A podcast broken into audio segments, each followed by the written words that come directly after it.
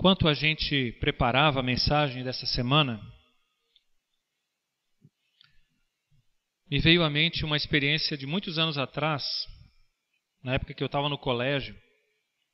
Ainda era plena ditadura militar. Até a expressão colégio é da época, né? Eu, eu sempre gostei muito de esporte e naquele ano, era o ano de aniversário da escola, eu não lembro quantos anos mais, e nós teríamos uma apresentação de ginástica. Era uma ginástica conhecida como ginástica sueca, que visava corrigir a postura corporal e dar disciplina. Os movimentos eram bem marcados e sincronizados. No dia da apresentação, tínhamos um número bastante grande de rapazes lá, tínhamos mais de 100. E quatro ou cinco guias que iam servir de referência para os demais. Ficavam em plataformas elevadas e aqueles que estavam meio inseguros se guiavam por eles. E eu era um desses que ficava nessa plataforma. Portanto, se alguém se perdesse, era só seguir o guia. E o meu medo era quando esse guia, que era eu, errava. Como eu era extremamente tímido, ficar naquele lugar me deixava muito desconfortável. E foi a partir desse sentimento, dessa lembrança, que eu fiz uma relação com esse texto que nós vamos ler hoje. Interessante como as pessoas precisam de guias, de referências para se espelharem, a fim de tomarem suas decisões, as suas atitudes. Portanto, não tem como a gente fugir de ser referência. Eu vim entender isso muitos anos depois. Hoje eu entendo isso plenamente. Porque colegas, amigos, parentes, irmãos, especialmente filhos, esposa, olham para a gente como um referencial. Eu quero trazer essa, esse paralelo para situações como hoje que nós estamos vivendo. Diante dessa situação difícil que a gente está vivenciando, precisamos nos espelhar em algumas pessoas. Infelizmente, a gente olha para os nossos governantes que deveriam ser modelos e logo percebe que eles não são referências. Infelizmente. Pedro, quando escreveu essa carta, sabia que havia uma grande perseguição, perseguição contra a igreja que já, já estava sendo desencadeada e que chegaria àquela região para onde ele estava escrevendo. Então ele estava preparando os pastores, os líderes. Olha, vocês precisam ser referência para os demais, a fim de que eles saibam como agir a partir de agora. Por isso eu coloquei um título nessa mensagem. E o título é Precisa-se de pastores.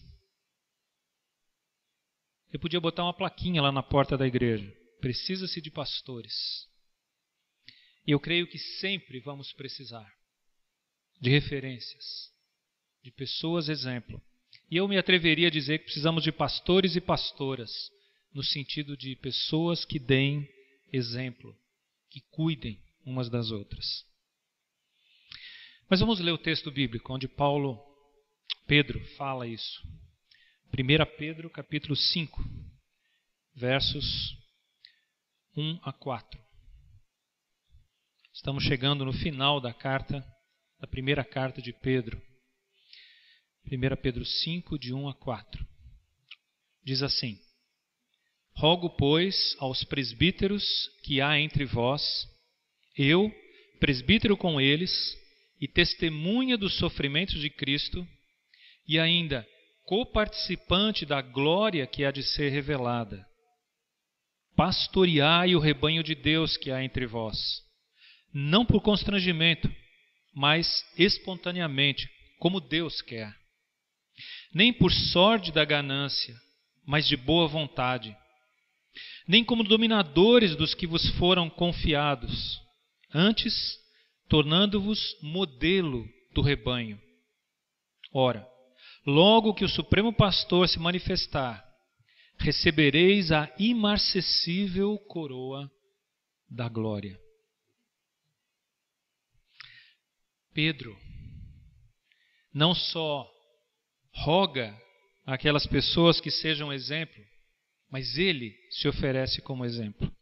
Interessante que a palavra rogo, que abre esse, esse texto, é um pedido, é um apelo enfático. Não é uma ordem. Pedro poderia se dirigir a eles com a autoridade de um apóstolo, mas ele não faz isso. Ele não está dando ênfase na posição que ele tem, mas ele se coloca ao lado das pessoas, ele se coloca como um igual ao dizer: Eu, presbítero, como eles. Por isso, a gente precisa entender que o ser pastor não é uma questão de posição, mas é uma questão de exemplo. Muito mais do que posição ou título, é uma questão de ser um modelo, uma referência daquilo que se fala. E Pedro continua nesse versículo, no versículo 1, ele fala duas coisas muito interessantes que dá para a gente fazer um paralelo aqui. Ele fala que é testemunha dos sofrimentos de Cristo. Sem dúvida, ele foi testemunha.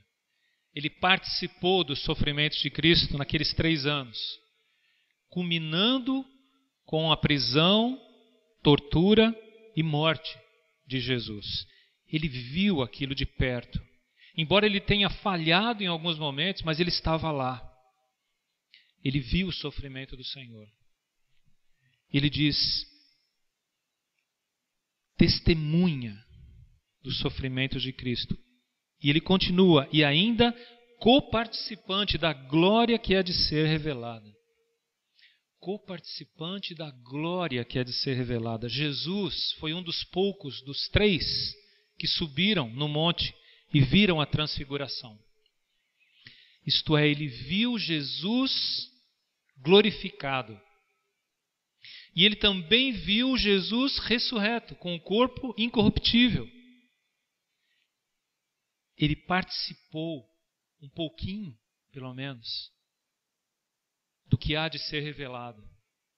E ele se apresenta aqui como alguém que está pronto a participar. Eu sou co-participante, eu também vou estar lá, na glória que há de ser revelada. Eu sei, eu já vi uma parte disso, mas eu estarei lá também. Por isso, eu vejo que Pedro aqui pode fazer coro com Paulo. Em Romanos 8,18, quando Paulo diz: os sofrimentos presentes, aqueles que ele viu de Jesus, nem se comparam com a glória que há de ser revelada. Jesus, eh, Pedro está falando como alguém que vivenciou aquelas coisas. Gente, vale a pena passar por dificuldades agora, sabendo que no futuro certamente herdaremos aquilo que é eterno. Longe de mim aqui querer me comparar com Pedro. Mas depois desses vários anos de ministério, como pastor, como missionário, eu quero dizer para vocês também, como testemunha, vale a pena dedicar-se ao ministério. Os sofrimentos presentes, as frustrações, decepções, lutas, dificuldades que a gente passa, nem se comparam com a glória que há de vir, que nos aguarda diante do nosso Senhor quando chegarmos lá. Por isso, junto com Pedro, eu quero dizer para você: Venha, vamos continuar o trabalho que Deus colocou nas nossas mãos. Deus te deu dons, capacidades para serem usados, não para serem enterrados ou escondidos. Por isso, vamos juntos, vamos cuidar do rebanho de Deus. E é isso que ele diz aí a partir do verso 2. Então, a segunda parte aqui do nosso texto, versos 2 e 3. Ele começa dizendo literalmente: pastoreai o rebanho de Deus que há entre vós. A ordem, pastorear o rebanho de Deus, agora é ordem. Veja, na primeira ele diz: Eu rogo, eu peço a vocês encarecidamente. Mas agora ele diz como ordem: Pastoreai o rebanho de Deus que há entre vós. A palavra pastorear foi a mesma palavra que Jesus usou com Pedro, lá em João capítulo 21, naquele último encontro, provavelmente o último encontro que Jesus teve com Pedro. Pedro, ainda envergonhado diante da, de ter negado Jesus na crucificação, é chamado de lado e Jesus diz para ele: Pedro, você me ama? E aí, de maneira muito tímida, Pedro disse uma coisa ou outra. Mas nas três vezes, Jesus disse a mesma expressão para ele. Mesmo diante da insegurança de Pedro, Jesus disse: apacentai as minhas ovelhas. Cuida do meu rebanho. Pastoreai os meus cordeiros. É a mesma palavra que Pedro agora usa aqui. Pedro ouviu aquilo todo inseguro, todo envergonhado, eu não tenho condições, eu não posso. Mas agora, anos depois, muitos anos depois, tinham se passado daquele encontro com Jesus, ele desafia outras pessoas pastoreai o rebanho de Deus. O trabalho que ele atribui a essas pessoas aqui é de cuidar daquelas ovelhas do seu Senhor. Isso é algo importante, embora pareça ser natural, mas as ovelhas não são nossas não é minha, eu não sou o pastor. O verso 4 que nós lemos diz que ele, Jesus, é o supremo pastor. Ele conquistou as ovelhas. Eu sou um auxiliar, um pastor auxiliar, um copastor. Ele é o supremo pastor. E olha, uma coisa nós precisamos aprender: é a Ele que nós prestaremos conta do que fizemos ou deixamos de fazer no cuidado das suas ovelhas, da maneira como as tratamos. Sem dúvida que existe a atribuição de pastor, mas também existe o dom de pastorear, de cuidar, de nutrir. Eu sei que alguns irmãos e irmãs na igreja jamais terão o título de pastor, jamais terão o cargo de pastor. Mas eu também quero dizer que muitos desses que não terão o título e o cargo serão melhores pastores, isto é, cuidarão melhor do rebanho do que aqueles que têm títulos. Parece que hoje a gente confundiu a ideia de pastorear com pregar. E pastorear é muito mais do que pregar, é cuidar das pessoas. E uma das formas é pregando a palavra mas não é a principal ou a única, mas é uma delas. Se Deus lhe deu o dom de cuidar de pessoas, use-o. Pastoreie o rebanho de Deus. Mas para isso, Pedro, aqui no texto, nos apresenta três recomendações muito claras para os líderes do rebanho. E eu quero dizer aqui para você, que é da igreja. Quem são esses líderes do rebanho? Eu vejo os líderes dos pequenos grupos, eu vejo os líderes de ministério, eu vejo os discipuladores, como pequenos pastores que vão cuidar da vida de alguém. Todos devemos, de alguma forma, exercer isso, de forma mais direta ou indireta. Por isso, essa, essas três recomendações cabem a cada um de nós.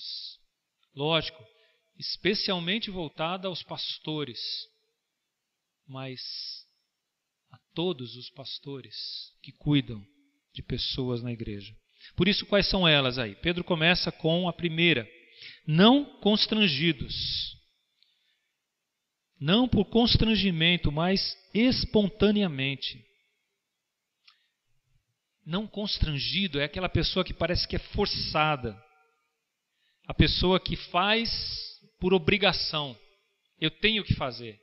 Sabe quando você assume um cargo no começo do ano, empolgado, vou trabalhar e tal e tal, aí vai chegando no meio do ano, a moral começa a baixar, o ânimo, aí chega no final do ano, você está empurrando assim para chegar e não vê a hora de terminar o ano para falar, ó, oh, chega, não quero mais isso. Esse é o constrangido, o que termina o ano. Mas o que Paulo está falando é o que começa o ano. Espontaneamente, de boa vontade. É esse aí que a gente tem que manter. E como é difícil manter o ânimo lá em cima. Você que é líder, você que já tem cuidado de pessoas, sabe que é difícil. Porque as pessoas nos decepcionam.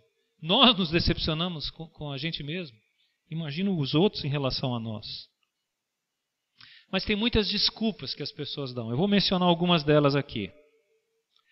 Uma delas é um falso senso de indignidade. Essa talvez seja a mais comum na Bíblia. É a ideia de: Senhor, eu não sou capaz. Eu não consigo. Eu não posso. Eu preciso me qualificar. Eu preciso isso, eu preciso aquilo. Quando eu estiver pronto, daqui uns 200 anos, aí eu posso fazer alguma coisa. Acho que não dá para esperar 200 anos, né? É melhor a gente fazer alguma coisa a partir de agora. Ou você confia que Deus é quem capacita, ou é melhor desistir. Outra desculpa. Alguns têm uma grande relutância em assumir responsabilidade. E se eu falhar? E se eu não der conta? A ideia de, mas eu não, não posso. Eu não. Pode ser que eu fale no meio do caminho. E agora? Como vai ser? Nós vamos falhar. E eu estou dizendo para você, como pastor, eu falhei muitas vezes. Não falo, não falo isso com orgulho, dando desculpas. Falo isso com vergonha. Mas isso não me fez desistir. A gente celebrou a ceia agora e falou sobre as oportunidades renovadas que o Senhor nos dá de corrigir os nossos erros e de recomeçar. E eu fiz isso muitas vezes. E eu sei que infelizmente eu ainda vou fazer. Porque eu voltarei a falhar em determinadas situações. Não mais como antes, Parece que agora é pior, porque eu já deveria ser ter passado por algumas fases. Mas isso não me fez desistir. Não foram as minhas falhas, porque elas foram perdoadas por Cristo. Mas ele fala de uma, uma outra desculpa que as pessoas usam, é a questão de eu não tenho a vontade, eu não tenho o desejo, eu não tenho essa essa motivação para para fazer o que é necessário, ou além do que é necessário. E aí, muitas vezes, as pessoas vêm com aquelas de eu só assumi porque não tinha ninguém. Aí, como não tinha ninguém, eu, eu vou fazer. Ou então, eu faço, mas não me pressione. Se me pressionar, eu entrego o cargo. ao invés de darmos essas desculpas para Deus, deveríamos, como Pedro, dizer aí, Pedro diz no texto, mas espontaneamente, como Deus quer, como Deus quer. Eu vou fazer porque Deus mandou, porque Ele quer. Eu não vou fazer porque eu estou com muita vontade. Eu não vou fazer porque é, alguma coisa pode melhorar na minha vida. Eu não vou fazer com motivação A, B ou C. Eu vou fazer porque Deus quer. Porque Deus mandou. E essa é a minha grande motivação. Ele é o Senhor da minha vida. Nós celebramos a ceia e falamos que Jesus se ofereceu como sacrifício no nosso lugar e conquistou a nossa vida. Hoje Ele é Senhor. Jesus não pede, Ele manda. E se eu quiser fazer bem, como Deus faria, eu tenho que lembrar da maneira como Deus trata o seu povo. E ela é encharcada de misericórdia, de graça, de bondade. Salmo 23 é um exemplo disso. A maneira como o pastor cuida das ovelhas. E eu quero ler um texto aqui com vocês, um breve texto de João, capítulo 10, capítulo do bom pastor, onde Jesus se apresenta como o bom pastor. No versículo 11 ele diz: Eu sou o bom pastor. O bom pastor dá a vida pelas ovelhas. Então, na verdade, o exemplo que Jesus dá é muito além até do que a gente poderia. Jesus dá a própria vida pelas ovelhas. Até que ponto a gente está disposto a fazer isso? Por mim mesmo? Não, eu não faria isso jamais. Mas diante do que Jesus fez e do que Ele pede que eu faça, ou que Ele manda que eu faça, Aí sim eu digo: sim, Senhor, estou aqui para fazer a tua vontade, não a minha. O bom pastor dá a vida pelas ovelhas. Em segundo lugar, voltando lá para o texto de Pedro, ainda no versículo 2, ele diz: é interessante que esses textos eles sempre dizem o que não fazer e o que fazer em seguida como não proceder para depois mostrar qual seria o procedimento correto. Então, de novo, ele volta a dizer aqui: se no primeiro ele disse não constrangidos, mas espontaneamente, agora, em segundo lugar, ele fala não por sorte da ganância, mas de boa vontade. Quanto ganha um pastor? Ou o que eu vou ganhar sendo pastor? Se você chegar na igreja dizer que você tem interesse no, em ser um pastor e perguntar isso para mim, eu descarto você de primeira. Você está no lugar errado. Porque, segundo Pedro, não podemos pastorear para ganhar por causa do salário, por causa dos benefícios, por causa do, do que você vai receber no final do mês. Já mencionei aqui uma vez que eu ouvi um comentário de um, um professor no seminário falando de dois seminaristas que estavam prestes a se formar e estavam discutindo sobre um convite para pastorear determinada igreja e um deles perguntou quanto que eles vão pagar lá. Aí ele falou lá o salário e o outro disse não, por esse salário eu não vou. É isso? Será que essa é a é o que vai definir qual o lugar que nós vamos trabalhar, é o quanto eu vou receber? Quem paga mais? Esse é o chamado de Deus? Não. Esse é o chamado daqueles que estão valorizando o dinheiro, os recursos ou os bens mais do que a obediência à ordem de Deus. Hoje a gente tem muitos pregadores por aí dizendo: Deus me abençoou, por isso que eu sou rico, eu tenho isso, eu tenho aquilo, eu tenho aquilo outro. E você deve ser assim também, você deve buscar essas coisas. E isso contraria todo o ensino e a vida de Jesus. Jesus nunca foi atrás de bens, de riqueza. Pelo contrário, ele falou: cuidado com as riquezas, elas podem roubar o seu coração. Sem falar na, naquilo que motiva muitos hoje, que é a promoção ou autopromoção. Pastores que se autoelegem como pastor e depois sobem de nível para bispo, apóstolo, é, sei lá até onde vão chegar. Talvez estão olhando para o trono de Deus aí, ambicionando. Isso não é coisa de Deus, literalmente, isso é coisa do diabo.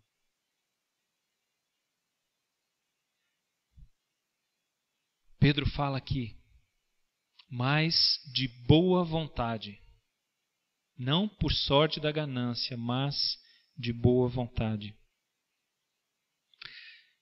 Jesus, dirigindo-se a um das, daquelas, uma daquelas pessoas que disse que queria segui-lo, ele falou assim: Tudo bem, se você quer me seguir, mas lembre, o filho do homem não tem onde reclinar a cabeça. Eu não tenho nem casa. Eu não tenho nada para lhe oferecer. Mesmo assim você quer me seguir? Ele está dizendo claramente: não venha porque você vai receber recursos, vai receber isso ou aquilo. Não é essa a motivação. Mas venha para ser servo. Se você quer seguir Jesus, não siga para fazer fortuna.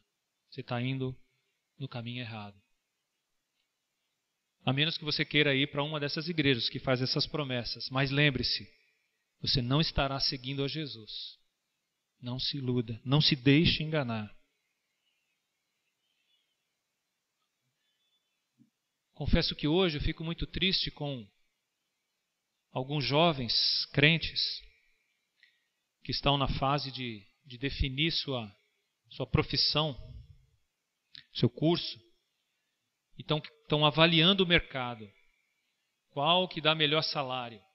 Qual que tem mais futuro de emprego? Qual isso ou qual aquilo?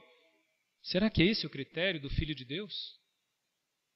Ou seria, qual é a profissão onde Deus pode usar melhor a minha vida para manifestar o reino de Deus? Para que o Evangelho seja transmitido pelas minhas atitudes? Será que não era isso que eu deveria me perguntar, o que nós deveríamos nos perguntar?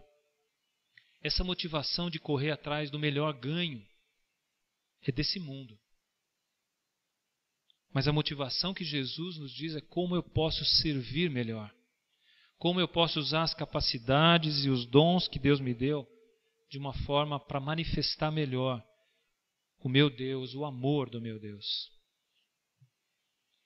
Em terceiro lugar, nesse texto, agora já no, cap... no versículo 3, de novo ele fala o negativo primeiro para depois o positivo. Então ele diz: não nem como dominadores dos que vos foram confiados, antes tornando-vos modelo do rebanho, não como dominador, mas dando exemplo.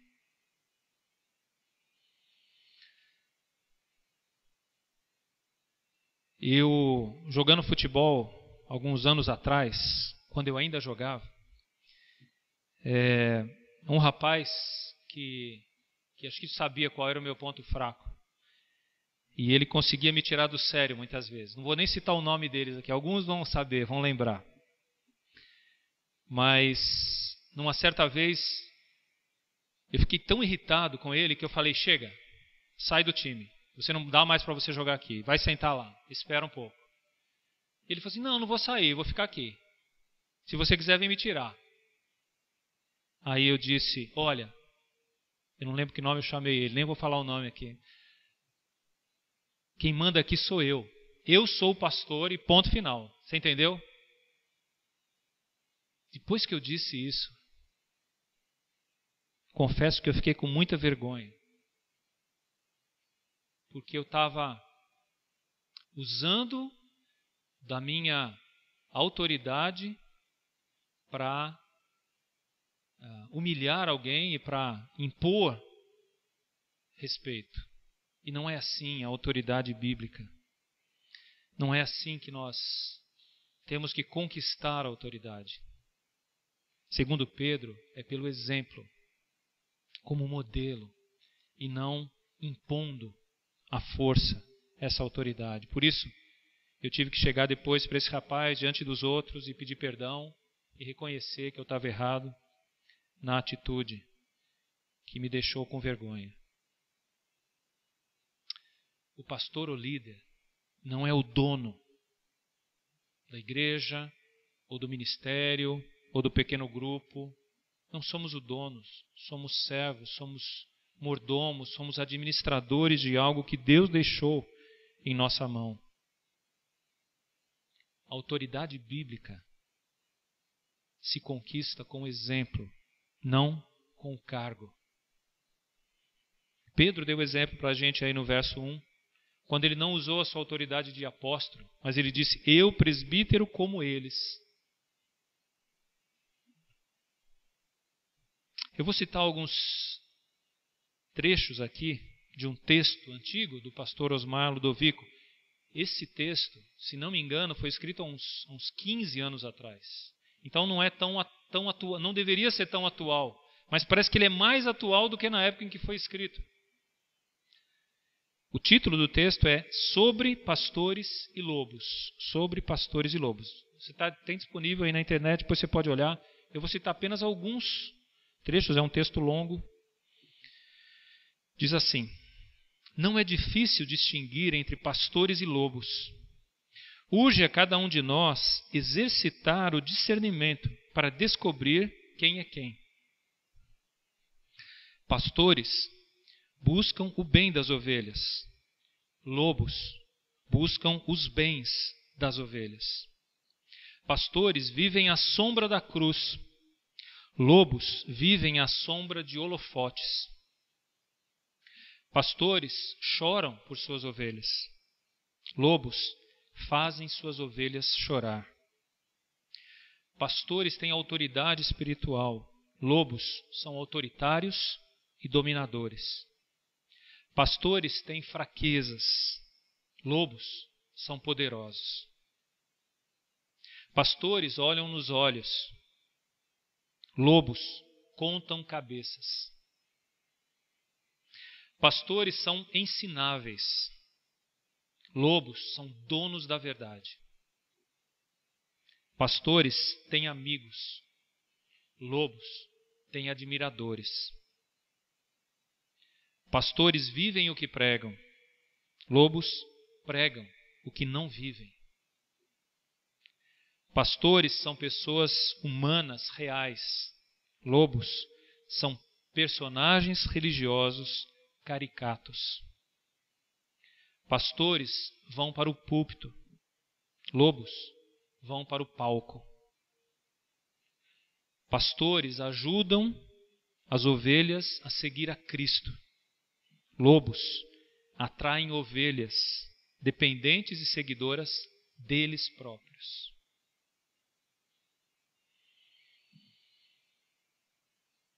Diante dessas recomendações de Pedro aqui, eu quero lembrá-las.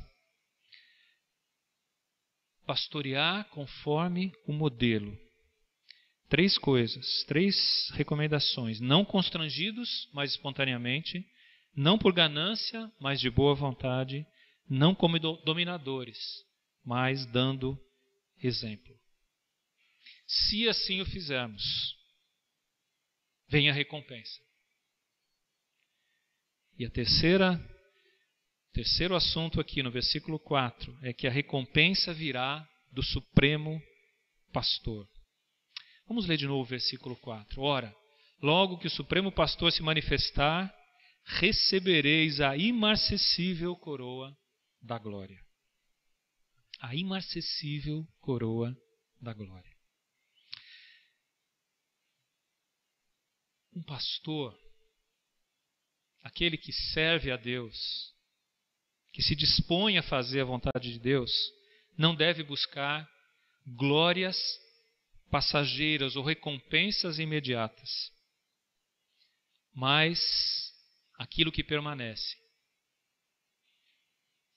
É interessante que essa coroa que é descrita aqui, a palavra usada, não era a palavra para a coroa do rei, não era aquela coroa de ouro com pedras preciosas, mas era a coroa do atleta, do atleta que competia nos jogos gregos, aquela coroa de louros.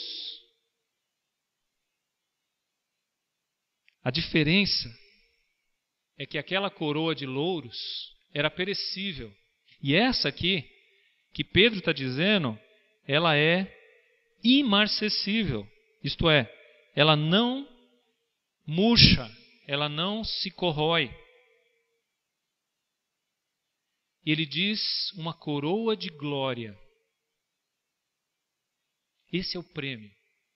E essa glória não é a glória para nós. Essa coroa de glória é a participação nossa na glória de Deus, quando nós estivermos diante dele. Para confirmar isso, há outros dois textos, em Tiago e João, citam. Tiago 1,12 e Apocalipse 2,10. Eles citam a coroa da vida. Isto é, para aqueles que permanecerem fiéis na verdade de Deus, receberão a coroa da vida. Essa coroa da vida, o que é além de participar da vida eterna? Entrar na vida eterna, essa é a grande coroa da vida. Eu estarei para sempre com o Senhor. E agora ele fala, aqui, Pedro fala sobre coroa de glória, ou a coroa da glória. O que é isso a não ser estarmos na presença de Deus, participarmos da Sua glória? Algo que não vai desvanecer, que não vai murchar, que não vai se acabar. Coroa da glória. Chegamos diante do nosso Senhor e depositamos aos pés dele tudo o que fizemos para a Sua glória. Aqui está, Senhor. É para a Sua glória, é para a Sua honra é para o Senhor. A glória é dele. A minha glória é dar glória a ele. Esse é o servo de Deus. Esse é essa é a motivação do filho de Deus. Jesus ao falar sobre essa esse tesouro no céu que vamos depositar diante de Deus, um dia, nos ensina como fazê-lo. Então, Mateus capítulo 6, verso 19 a 20, um texto bastante conhecido. Se você tiver sua Bíblia aí, abra lá. Mateus 6, 19 ao 21. Não acumuleis para vós outros tesouros sobre a terra. Pense nesse versículo como aquele que está servindo a Deus como um pastor, como um líder, como um discipulador, como alguém cuidando de outro. Não acumuleis para vós outros tesouros sobre a terra, onde a traça e a ferrugem corroem, onde ladrões escavam e roubam. Pense também naquele profissional cristão que está lá trabalhando, usando a sua profissão para se manter e para testemunhar do Evangelho. Mas ajuntai para vós outros tesouros no céu, onde traça nem ferrugem corrói, onde ladrões não escavam nem roubam. Porque onde está o teu tesouro, aí estará também o teu coração. Se eu fizer o meu trabalho para Deus melhor, para a sua glória, certamente eu vou mostrar que o meu coração está lá, diante do Senhor. Agora, se eu decidir buscar recompensas só aqui, fazer o que é melhor para mim. Se eu precisar agir de tal forma, eu vou agir porque eu vou ter a promoção. Então eu vou ter o tesouro aqui, meu coração está aqui. Eu estou demonstrando quem na verdade eu sou. Onde está o teu tesouro? Aí estará também o teu coração. Resumindo, concluindo nosso, nossa meditação de hoje. Numa frase, eu vou tentar expressar tudo aquilo que eh, a gente estudou nesse texto de 1 Pedro 5. Diante da iminente perseguição, os líderes são encorajados a pastorear o rebanho, movidos por amor, altruísmo e humildade, esperando do Supremo Pastor a recompensa de seu trabalho. Recompensa futura. Eu sei que é difícil a gente pensar só em recompensa futura, mas eu vou dar para vocês um, um bônus. Acho que Deus nos dá um bônus, né? Há algumas recompensas aqui também. Pequenas, mas há. É bom olhar para a vida de algumas pessoas e ver transformações. Pessoas em quem a gente investiu. Algumas não foram para frente. Não levaram a sério. Outras levaram. E suas vidas foram transformadas. Há também famílias que se reestruturaram. Que Deus permitiu que nós ajudássemos. Até a implantação de igrejas. Como é precioso olhar para cá, olhar para Catolé do Zé Ferreiro, olhar para Santo André e olhar para outras cidades pensando: puxa, Senhor, nós queremos que outras igrejas nasçam nesses lugares, dando a essas pessoas a oportunidade de conhecer o Evangelho. E até a influência que a gente pode exercer na comunidade, na vizinhança, mostrando uma nova maneira de ser, de ver as coisas. Eu fico pensando nesses profissionais todos que estão trabalhando hoje na área de saúde ou relacionado a ela, que podem exercer essa função de cuidados com, com aqueles que estão doentes. Diante dessa Covid, muitos pacientes são isolados. Os únicos que têm acesso são profissionais de saúde. E sem dúvida, Deus está usando alguns deles como pastores e pastoras para demonstrar o seu cuidado e o seu amor. Então, nossa influência não é só dentro da igreja, tem que atingir essa comunidade aí fora. Deus precisa dos seus servos, cada um na sua profissão, na sua área, agindo em diferentes situações.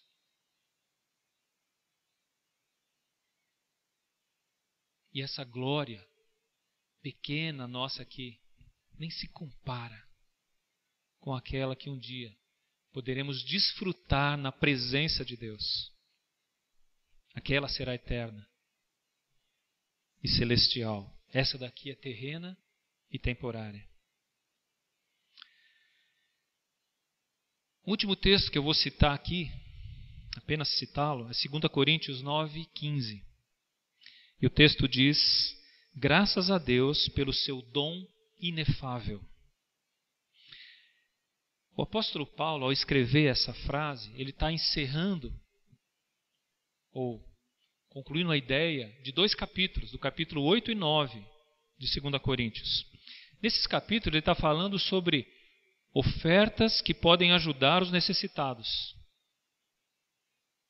E é interessante que ele está falando como um dom inefável, indescritível. O que é indescritível? Será que indescritível é poder ajudar alguém que está passando fome? Não. Muitos não crentes fazem isso. Muitas pessoas com vida atrapalhada aí fazem isso. É, às vezes a gente ouve notícia aí de que traficantes estão ajudando pessoas no morro, lá no Rio de Janeiro. Isso faz deles um dom inefável? Não, não faz.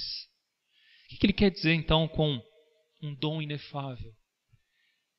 Essas pessoas, quando ajudam, muitas delas, e eu não quero generalizar aqui, fazem isso para receber a glória fazem isso com uma câmerazinha, mostrando: estamos aqui entregando cestas básicas, estamos aqui levando é, máscaras e não sei o que. Esses já receberam a glória. Quando Paulo fala sobre dom inefável, indescritível, ele está falando quando a gente consegue transformar aquele dinheiro, aquela ajuda, aquela cesta, aquela máscara que a gente deu, doou, em algo eterno. Aquilo que é temporal e passageiro em algo eterno e celestial. Quando eu faço isso por amor a Deus, por amor às pessoas, não para receber retribuição, mas para a glória de Deus, eu estou fazendo algo eterno. Isso se torna inefável, indescritível.